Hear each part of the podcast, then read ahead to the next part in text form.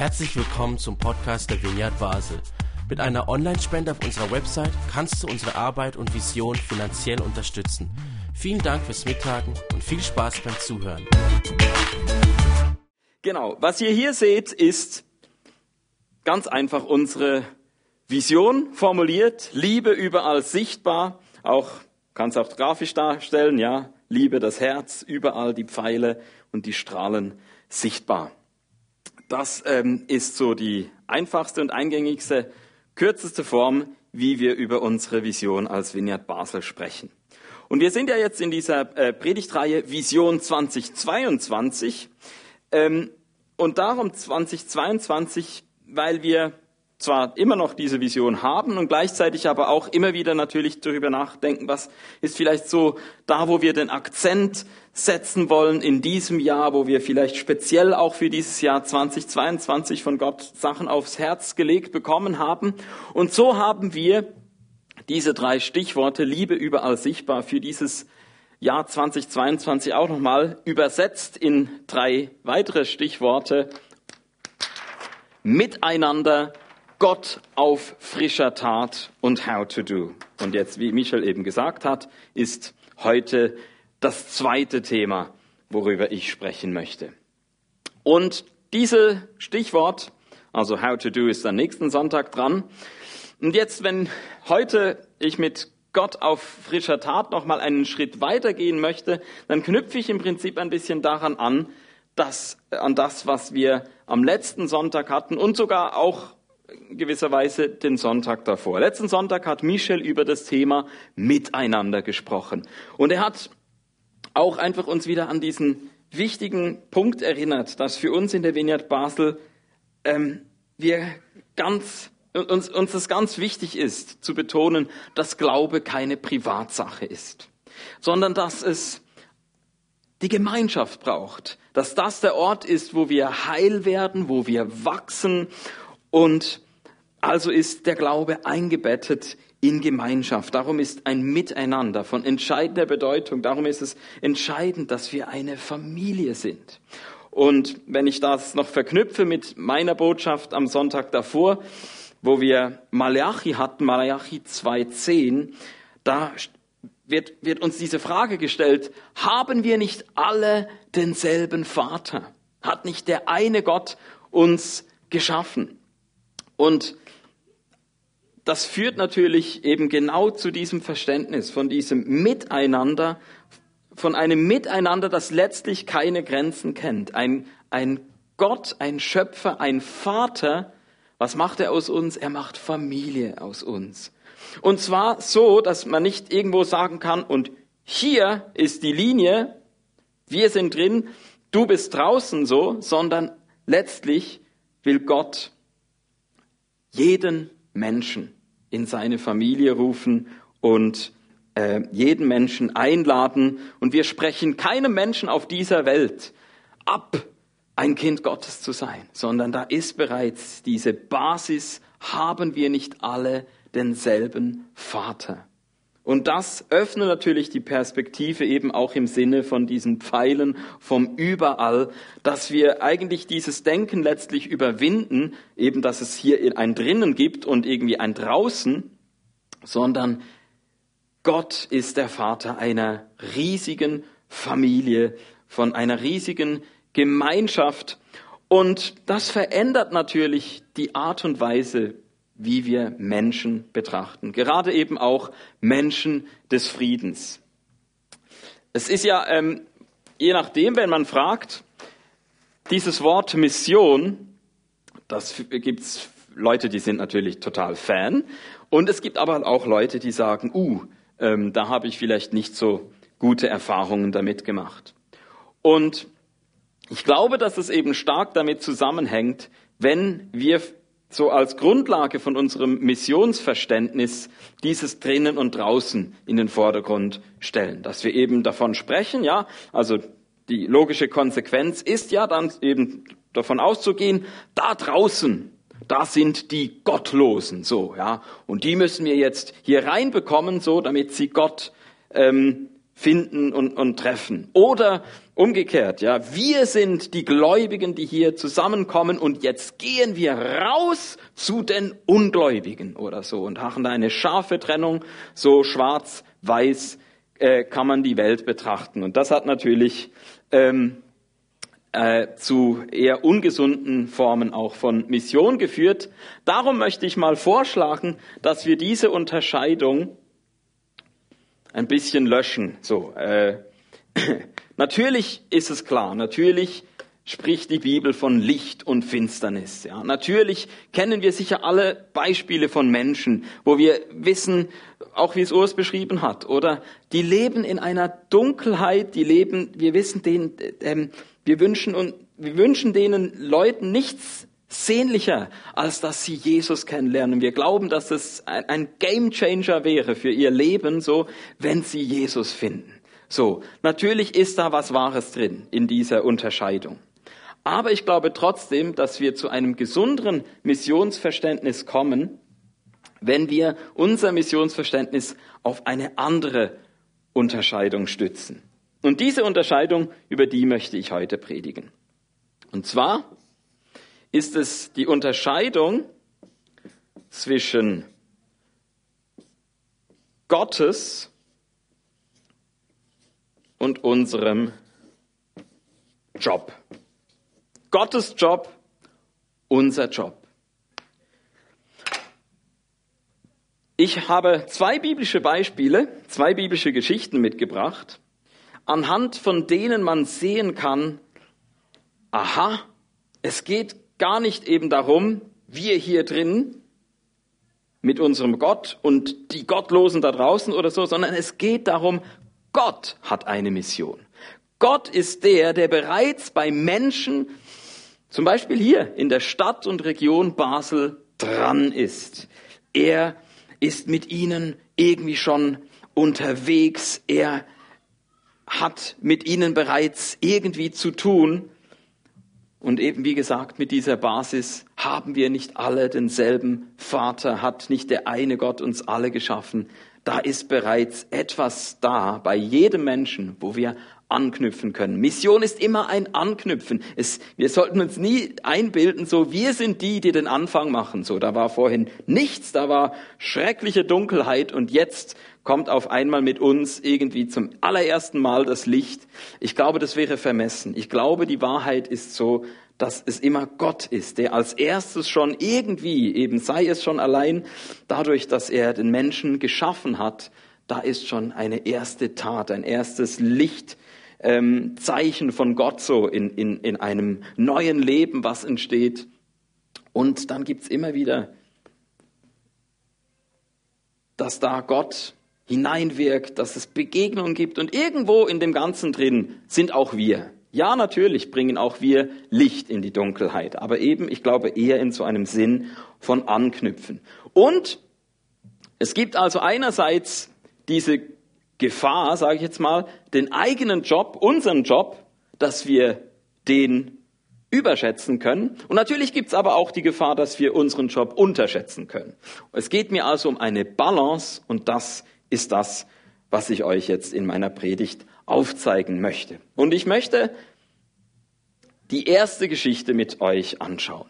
Eine Geschichte, die habe ich ausgesucht für all jene von euch, die vielleicht Gott ein bisschen zu wenig zutrauen, die vielleicht eher Gottes Job so ähm, nicht so auf dem Schirm haben und sich ganz schön einen Druck machen und denken, aber es liegt doch alles an mir. Wenn ich's nicht mache, so dann kommt jemand in die Hölle oder weiß ich was.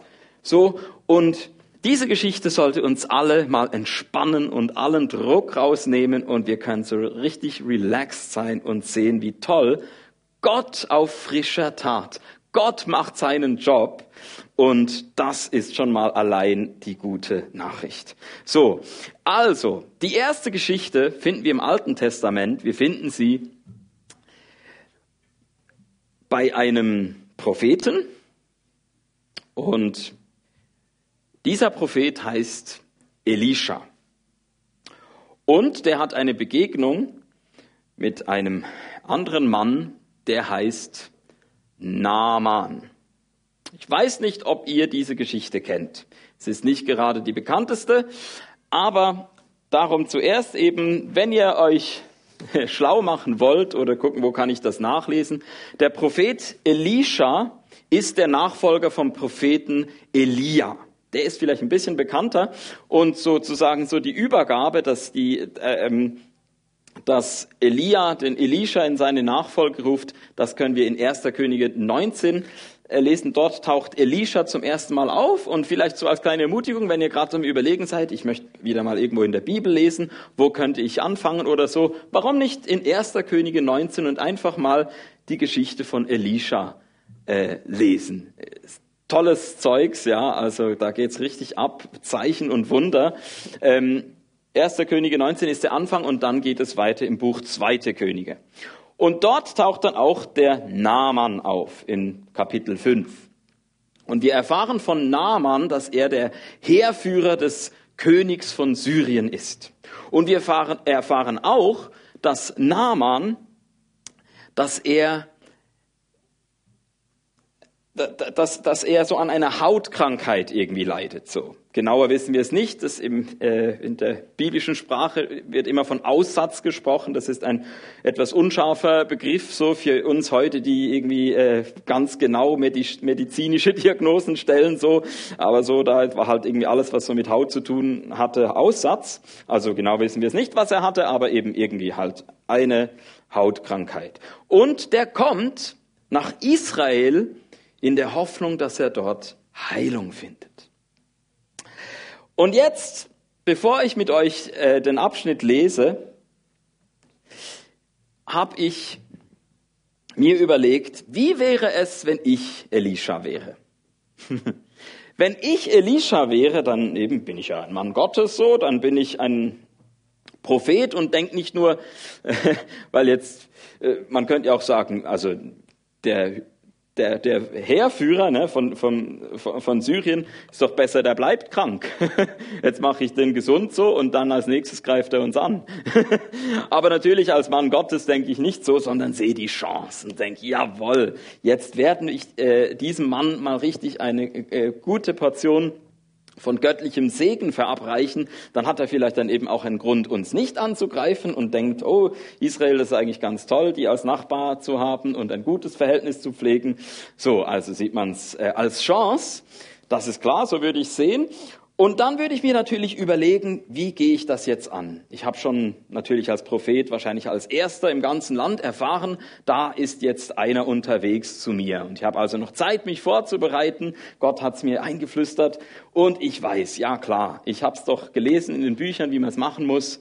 Servant Evangelism, ja, also erstmal das Ganze ähm, niederschwellig angehen über dienende Evangelisation. Ja, ich, der, ähm, noch bevor wir jetzt irgendwie über Heilung oder so sprechen, ist doch ganz wichtig, dass der erste Eindruck zählt. Ja, kommt er hin und und und erlebt er vielleicht so seine ähm, tollste Begegnung mit mit einem Israeliten, dass er da merkt, wow, was für eine Gastfreundschaft kommt mir da entgegen. Wow, der hat sich ja richtig ins Zeug gelegt. Und entsprechend würde ich natürlich sagen, ja, natürlich, äh, beste Werbung für meinen Gott ist, wenn ich jetzt richtig mal meine ganze Hütte aufräume, alles putze, sauber mache, auch noch die Blumen im Vorgarten gieße, so, bis wenn der dann kommt. Und dass ich dann halt vielleicht auch ähm, natürlich, äh, vielleicht ist ja hungrig oder möchte was zu trinken, also ich gucke auf jeden Fall, dass ich was bereit habe, vielleicht backe ich was, vielleicht äh, schaue ich, dass ich einen guten guten Wein da habe oder so, ja, damit ich diesem Syrer so richtig zeigen kann, hey, weil bei uns in Israel da wird Gastfreundschaft groß geschrieben, hey, und das ist natürlich dieser Gott, der uns dazu inspiriert und so, ja. Das wäre doch schon mal Servant Evangelism, ja. Und dann kommt Power Evangelism. Dann kommt natürlich der Moment, wo ich sage, und jetzt will ich nicht nur gute Werbung äh, machen für Gott durch meine Freundlichkeit, sondern eben auch durch die Kraft von oben, ja. Dass dann dieser Syrer so richtig äh, äh, äh, krass erlebt, wie er geheilt wird von seinem Aussatz und nach Hause geht und allen erzählt, hey, dieser Gott Israels, der hat's aber wirklich drauf und so unglaublich toll, dem seine Diener, so dieser Prophet, wow. So soll es sein, oder? Und jetzt lesen wir, wie es in Wirklichkeit war. Ähm, ich hätte mich vorbereitet. Ich hätte gebetet und gefastet. Ich hätte vielleicht noch zuerst ein bisschen geübt und gesagt, ja, hat jemand vielleicht Kopfschmerzen so, dann kann ich da noch mal so heilen, dass ich so richtig im Flow bin, wenn dann der große Auftrag kommt. Aber wir lesen hier ab Vers 9 im Kapitel 5. Naaman fuhr mit all seinen pferdebespannten Wagen hin und hielt vor Elishas Haus. Der Prophet schickte einen Boten hinaus und ließ ihm sagen, fahre an den Jordan und tauche siebenmal darin unter, dann bist du von deinem Aussatz geheilt. Naaman war empört und sagte, ich hätte gedacht, er würde zu mir herauskommen und sich vor mich hinstellen und dann würde er den Herrn, seinen Gott, beim Namen rufen und dabei seine Hand über der Krankenstelle hin und her bewegen und mich so von meinem Aufsatz, von meinem Aussatz heilen. Ist das Wasser des Abana und des Parpar, der Flüsse von Damaskus, nicht besser als alle Gewässer Israels? Dann hätte ich ja auch in ihnen baden können, um geheilt zu werden. Voll Zorn wollte er nach Hause zurückfahren. Aber seine Diener redeten ihm zu und sagten, Herr, bedenke doch, wenn der Prophet etwas Schwieriges von dir verlangt hätte, hättest du es bestimmt getan. Aber nun hat er nur gesagt, bade dich und du wirst gesund. Solltest du es da nicht erst recht tun? Naaman ließ sich umstimmen, fuhr zum Jordan hinab und tauchte siebenmal in seinem Wasser unter, wie der Mann Gottes es befohlen hatte. Da wurde er völlig gesund und seine Haut wurde wieder so rein wie die eines Kindes. Mit seinem ganzen Gefolge kehrte er zu Elisha zurück, trat vor ihn und sagte, jetzt weiß ich, dass der Gott Israels der einzige Gott ist auf der ganzen Erde. Nimm darum von mir ein kleines Dankgeschenk an. Aber Elisha erwiderte, so gewiss der Herr lebt, dem ich diene, ich nehme nichts an. So sehr Naaman ihn auch zuredete, Elisha blieb bei seiner Ablehnung. Also, was zeigt uns diese Geschichte? Dieser Elisha, ganz anders wie ich das mir vorgestellt hätte, der bleibt in seinem Haus. Er schickt einfach so den Boten hinaus, und dann spielt sich das alles ohne Elisha ab. Und am Schluss, wo es noch darum ginge, ein Dankgeschenk anzunehmen, dann bestätigt sich nochmal dieser Eindruck Ablehnung. Also aus Sicht von Naaman, da ist null Gastfreundschaft. Und wenn man jetzt noch die Geschichte weiterlesen würde, dann kommt dann noch der Diener von Elisha ins Spiel, der Gehasi. Der hat nämlich gedacht, was? Wieso, na, wieso nehmen wir das Dankgeschenk nicht an?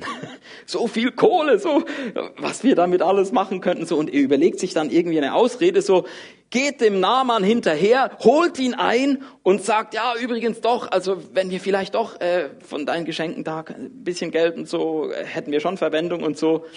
Also das heißt, selbst wenn auf dem Rückweg der der Naaman gedacht hätte, okay, es war vielleicht ein bisschen ein, ein mürrischer Kerl, zwischenmenschlich so, ja, Sozialkompetenz gebe ich jetzt äh, nicht die Bestnote so, aber ich bin schon beeindruckt, dass der sich nicht hat überreden lassen, das Geld anzunehmen. Scheint, dem scheint Gott wirklich wichtiger zu sein als irgendwie Reichtum und so. Hätte ja vielleicht noch beeindruckend sein können. Ist ja im, im, im Zusammenhang mit Heilung auch nicht ganz ähm, unproblematisch, ne, wenn da noch irgendwie Geld, Gegenleistung oder so ist ja schon irgendwie auch ein Zeichen von Integrität so. Aber dann kommt dieser Gehasi ja, und bestätigt doch nochmal den Eindruck, hab ich's nicht gewusst, eben doch. Gottes Bodenpersonal, es geht eben doch auch denen nur darum, sich zu bereichern. Ich hab's doch genau gewusst, die sind auch nicht besser als jeder andere so.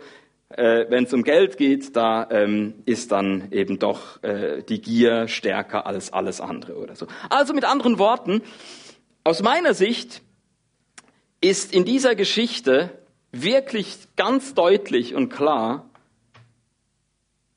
dass hier jemand geheilt wird, dass hier jemand zum biblischen Glauben kommt, ist Gottes Job.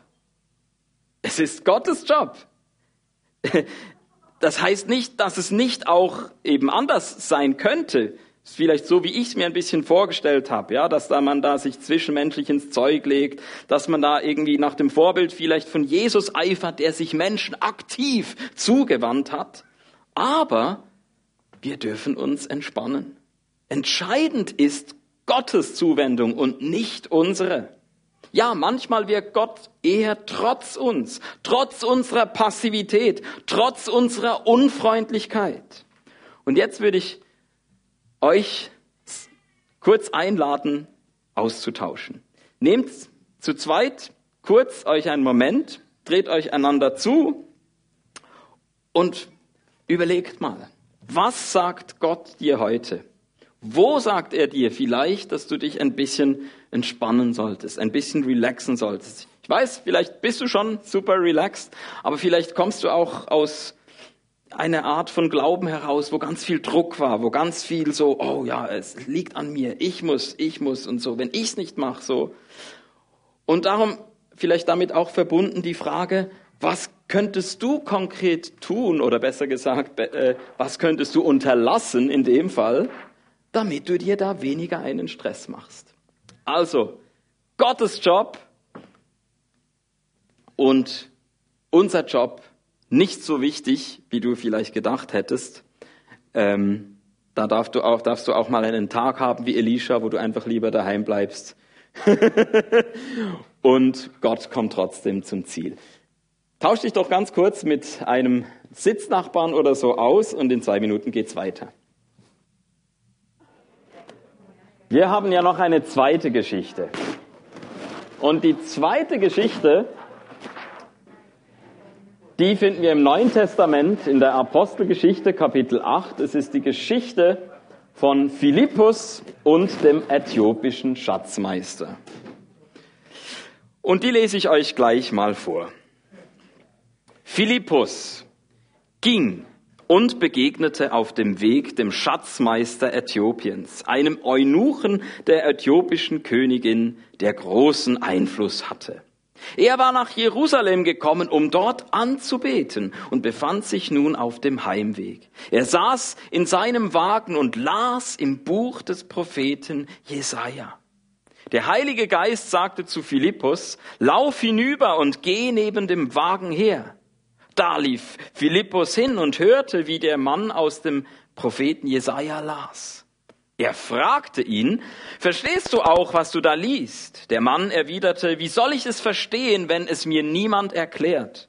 Und er bat Philippus einzusteigen und sich neben ihn zu setzen. Jetzt lasse ich zwei Verse aus oder drei. Dann geht's weiter. Der Hofbeamte fragte Philippus, von wem spricht der Prophet? Von sich selbst oder von jemand anderem? Da begann Philippus bei dieser Schriftstelle und erklärte ihm die gute Botschaft von Jesus. Unterwegs kamen sie an einem Gewässer vorbei und der Hofbeamte meinte, sieh, da ist Wasser, kann ich mich nicht hier taufen lassen? Er ließ den Wagen anhalten, sie stiegen in das Wasser und Philippus taufte ihn. Ja, auch hier noch einmal ganz deutlich Gottes Job. Dieser Äthiopier fängt nicht bei Null an. Ja, er war ja gerade in Jerusalem zum Anbeten. Ja, er ist sogar ein richtiger Streber. Er las im Buch von Jesaja. Und es ist also ganz deutlich, dass dieser Äthiopier vorbereitet war. Er war offen, ja, offen für mehr. Und das ist natürlich alles Gottes Job, ihm zuzuschreiben, Vielleicht auch durch irgendwelche vorherigen Begegnungen mit Menschen, klar. Aber bis zu dem Punkt hat Philippus noch gar nichts beigetragen. Und jetzt kommt Philippus Job. Und damit natürlich auch ein Vorbild dafür, was unser Job jetzt eigentlich bei dieser ganzen Sache sein könnte. Wir lesen, Philippus ging und begegnete dem Äthiopier. Er lief hin und hörte. Philippus fragte, ob der Äthiopier das Gelesene verstand. Philippus erklärte dem Äthiopier die gute Botschaft von Jesus und Philippus taufte den Äthiopier. Also was können wir aus dieser Geschichte lernen? Ja, es ist auch hier Gottes Job, dass jemand zum biblischen Glauben findet. Wäre der Äthiopier nicht vorbereitet und offen gewesen, hätte Philippus wohl nur wenig ausrichten können. Aber Gott wirkt hier nicht etwa trotz Philippus, sondern ganz klar durch ihn. Hätte Philippus keine offenen Ohren für den Heiligen Geist und für den Äthiopier gehabt, wäre die Geschichte ohne ihn weitergegangen. Vielleicht hätte Gott gewartet, bis der Äthiopier das nächste Mal nach Jerusalem reiste und Philippus dann eine zweite Chance gegeben. Vielleicht hätte es aber auch keine weitere Gelegenheit mehr gegeben. Also, noch einmal, hier ist es ganz entscheidend, die Balance zu kriegen. Ja, wir sollten unseren Job einerseits nicht überschätzen, aber andererseits auch nicht unterschätzen. Eine Begegnung findet nur statt, wenn mindestens eine der beiden Personen geht. So banal ist das, ja? Und wie soll jemand eine Botschaft besser verstehen, wenn sich niemand traut, eine Frage zu stellen oder es mal mit einer Erklärung zu versuchen? Soll ein Mensch sich selbst taufen, weil du und ich für Gott gerade ausfallen? Nein, es ist nicht alles nur Gottes Job. Und genau das ist doch das Schöne an unserem Glauben. Religionen, in denen die Gläubigen selbst irgendwie reinigende Waschungen vornehmen müssen, die gibt's genug. Aber Jesus bestand darauf, dass er von Johannes dem Täufer unter Wasser getaucht wurde. Und auch beim Abendmahl stellte er nicht einfach einen Tisch zur Selbstbedienung auf, so hier Brot und Wein, help yourself. Nein, gebrochen für dich, vergossen für dich. Ganz überreicht. Ja, und in der Fokusgruppe Theologie, wo wir uns gerade am vergangenen Donnerstag wieder getroffen haben zusammen und schon am Mal davor, da haben wir uns mit dem Autor C.S. Lewis beschäftigt. Und ganz viele zitierwürdige Sätze bei ihm gefunden, natürlich. Ich möchte eine Stelle aus seinen Briefen herausgreifen, weil sie super zu unserem Gedankengang heute passt. Lewis schreibt, das Gesetz des Universums ist, dass andere für uns tun können, was wir nicht für uns selbst tun können. Und dass man jedes, Panu, jedes Kanu paddeln kann, außer seinem eigenen. Deshalb ist Christi Leiden für uns, dass die gesamte Welt regiert. So ist es in den Worten von C.S. Lewis und ja, ich stimme zu. Bis heute ist dieses für uns oder dieses für dich der Sinn überhaupt von Kirche. Was sind wir als Vineyard Basel berufen zu sein? Auf Englisch, uh, who I'm called to be. Wie, wie sehe ich plötzlich, wozu ich berufen bin und wozu wir als Vineyard Basel berufen sind? Ja, eben dazu, eine Familie zu sein, und zwar eine Familie auf Gottes Ich für dich Mission. Ja? Eine Familie auf Gottes Ich für dich Mission. Das ist entscheidend, weil wenn wir eine Ich für mich Kirche wären, dann wären wir A, weder Familie und B, auch keine Mission, oder? Sondern wir wären ein Selbstbedienungsladen.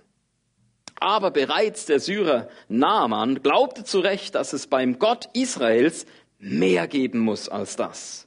Zu Recht erwartete er, dass der Prophet Elisha ihm die Hand auflegen und sagen würde, Heilung für dich. Sich selber baten, das hätte er auch in den Flüssen von Damaskus tun können, wie er zu Recht bemerkt. Und darum wird ganz interessant, sind es die syrischen Diener, die eigentlich den Job übernehmen, den Elisha und seine Diener äh, vielleicht, äh, den Gottes, den das Bodenpersonal vom Gott Israel eigentlich hätte äh, tun sollen. Es sind die Diener vom Heerführer, vom Syrer, die ihm dann zureden und sagen, hey, wenn du ähm, was ganz Schwieriges aufgetragen bekommen hättest, so, dann hättest du es gemacht. Aber jetzt musst du einfach so was Einfaches machen. Geh einfach zum Jordan, tauch dich, äh, bade dich da so, ja. Und es, sind, es ist also auch beim Naaman so, dass der Naaman diesen Zuspruch braucht. Jemand, durch den Gott zu ihm redet und so den letzten Schubs gibt, so, dass er es tut. es ist nicht einfach, dass der Naaman eben hier was für sich alleine macht, um zu seiner Heilung zu kommen. Es ist so in unserem biblischen Glauben angelegt, dass es immer Menschen braucht, die Gott einspannt in seine Pläne, zu seinen Zielen, damit wir einander helfen, einander dienen, weil wir eben, wie C.S. Lewis sagt, alle möglichen Kanus paddeln können, außer unserem eigenen. Dazu brauchen wir wieder eben den Nächsten, der unser Kanu paddelt. ja, und wie sieht es also aus? Diese Ich für dich Mission von Gottes Familie. Ja, so wie bei Philippus. Gehen und begegnen. Hinlaufen und hören, fragen und erklären, Türen entdecken, die Gott bereits geöffnet hat, Menschen treffen, die Gott bereits vorbereitet hat, Menschen des Friedens, wie der äthiopische Schatzmeister oder der syrische Heerführer. Oder die Beispiele von Urs. Und wenn wir schon von Syrien sprechen, dann fällt mir doch gleich ein Mensch des Friedens ein, der hier gleich um die Ecke ist. Es ist der Coiffeur Makbaba zu ähm, dem ich ab und zu mal zum Haare schneiden gehe und zu dem wir neulich zu viert zum Kaffee eingeladen waren. Michel, ich, Simon und Diana. Und das war eine unglaublich tolle Begegnung. So, ja, also wirklich sehr ähnlich wie in dieser Äthiopier-Geschichte.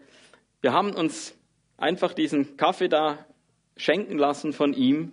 Ein bisschen Zeit, er hatte gerade keinen Kunden sind hingesessen und plötzlich kam aus ihm heraus eine Frage zur Bibel. Plötzlich wollte er wissen, ja, wie ist das da? Ähm, irgendwie am Anfang der Bibel steht da was von wegen nicht Fle Schweinefleisch essen oder so, aber irgendwie am Ende von der Bibel essen die irgendwie alles. Wie ist das zu erklären? Ja, und so waren wir plötzlich mitten im Gespräch und ohne dass wir irgendwie muss, äh, auf eine Art und Weise ihn jetzt irgendwie zutexten mussten, mussten, kam es ganz natürlich von ihm, dass er vorbereitet war, offen war wie dieser Äthiopier und wir ihm Antworten geben konnten auf seine Fragen, für ihn beten konnten. Taufe war noch nicht, aber im Gegensatz zum Äthiopier ist er immer noch da und äh, es kann weitere Begegnungen geben. Ja, also ich möchte zum Schluss nochmal das wiederholen, was einmal Röne Steiner, als er hier war, uns mitgegeben hat, nämlich, was sind die Erkennungsmerkmale? Bei welchen Menschen kannst du Gott auf frischer Tat ertappen? Wir ertappen Gott auf frischer Tat bei Menschen, Menschen, die uns mögen. Du ertappst Gott bei Menschen, wo du merkst, die mögen mich. So wie jetzt im Beispiel der, der Coiffeur. ich habe das Gefühl, der, der mag mich so. Ja, habe da schon sehr früh gespürt, der, der ist ein Mensch des Friedens. Oder eben, du, du ertappst Gott bei Menschen, die dir zuhören. Und vielleicht auch besonders dann eben auch nicht das Thema wechseln, wenn es auf den Glauben zu sprechen kommt. Wenn irgendwie das nicht plötzlich, wenn das Stichwort Jesus fällt, irgendwie Thema wechseln und jetzt über das Wetter oder so, sondern du merkst, ich kann mein ganzes Leben äh, ins Gespräch bringen und es kommt nicht ein Punkt, wo er irgendwie abblockt, so ein Mensch, der dir zuhört. Ja, das ist ein ziemlich heißer Kandidat dafür, ein Mensch des Friedens zu sein, natürlich, in deinem Umfeld. Und drittes Beispiel, ein Mensch, der dir hilft. Auch bei dem kannst du Gott auf frischer Tat ertappen. Denk nochmal an den Syrer Naaman, der am Schluss sein Dankgeschenk geben wollte. Ja, eben vielleicht ein bisschen eine heikle Sache im Zusammenhang mit Heilung. Hätte sicher ganz klar sein müssen, das ist jetzt nicht die Bezahlung dafür oder so, aber grundsätzlich spricht ja nichts dagegen, auch eben im Rahmen von Gastfreundschaft ein Geschenk anzunehmen. So, und zu sagen, es gehört zur zwischenmenschlichen Interaktion. Es ist wahrscheinlich nicht so cool, wenn es so einseitig geregelt ist, hier ist der Geber und da ist der Empfänger. Denk nochmal an diese Unterscheidung mit drin und draußen. Ja, dort klären wir das so. Aber wenn wir das überwinden und merken, hey, hier geht es um eine Begegnung auf Augenhöhe, wo vielleicht im einen Moment, klar, wir haben was zu geben und der andere äh, hat was, was er von uns empfangen kann. Aber vielleicht ist es auch umgekehrt. Vielleicht hat auch diese Person uns etwas zu geben, was wir empfangen können. Und darum können wir natürlich all diese Merkmale auch gleich auf uns anwenden. Wie können wir Gott auf frischer Tat bei, bei uns ertappen? Ja, auch wenn wir merken, wir, wir haben ein Interesse, ja, wir werden interessiert, wir hören gerne zu, wir werden bewegt, wir haben Fragen so, ja, dann ist es ja genauso auch bei uns, wie wir merken, dass Gott schon längst bei uns dran ist. Er verändert auch gerade dich, er bewegt auch gerade etwas in dir. Gott ist auf frischer Tat die ganze Zeit und wir können ihn dabei ertappen. Und darum möchte ich jetzt enden mit dem letzten Austausch wo du auch nochmal mit deinem Sitznachbarn jetzt über die andere Seite dich kurz austauschen kann und nachher kommt Michel und macht den Abschluss. Wo möchte Gott dir heute sagen, dass dein Beitrag gefragt ist? Was könntest du konkret machen, um Gott bei seiner Mission zu unterstützen? Also alle, die jetzt vielleicht eher auf der Seite sind, zu sagen, ja, ich, ich ähm, unterschätze vielleicht meinen Beitrag, meinen Job ähm, es ist doch nicht nur alles Gottes Job, dann wäre diese Geschichte jetzt für dich und vielleicht spricht Gott gerade zu dir und zeigt dir was auf, was du konkret auch damit machen kannst. Dann unterhalte dich doch kurz mit deinem Sitznachbarn oder deiner Sitznachbarin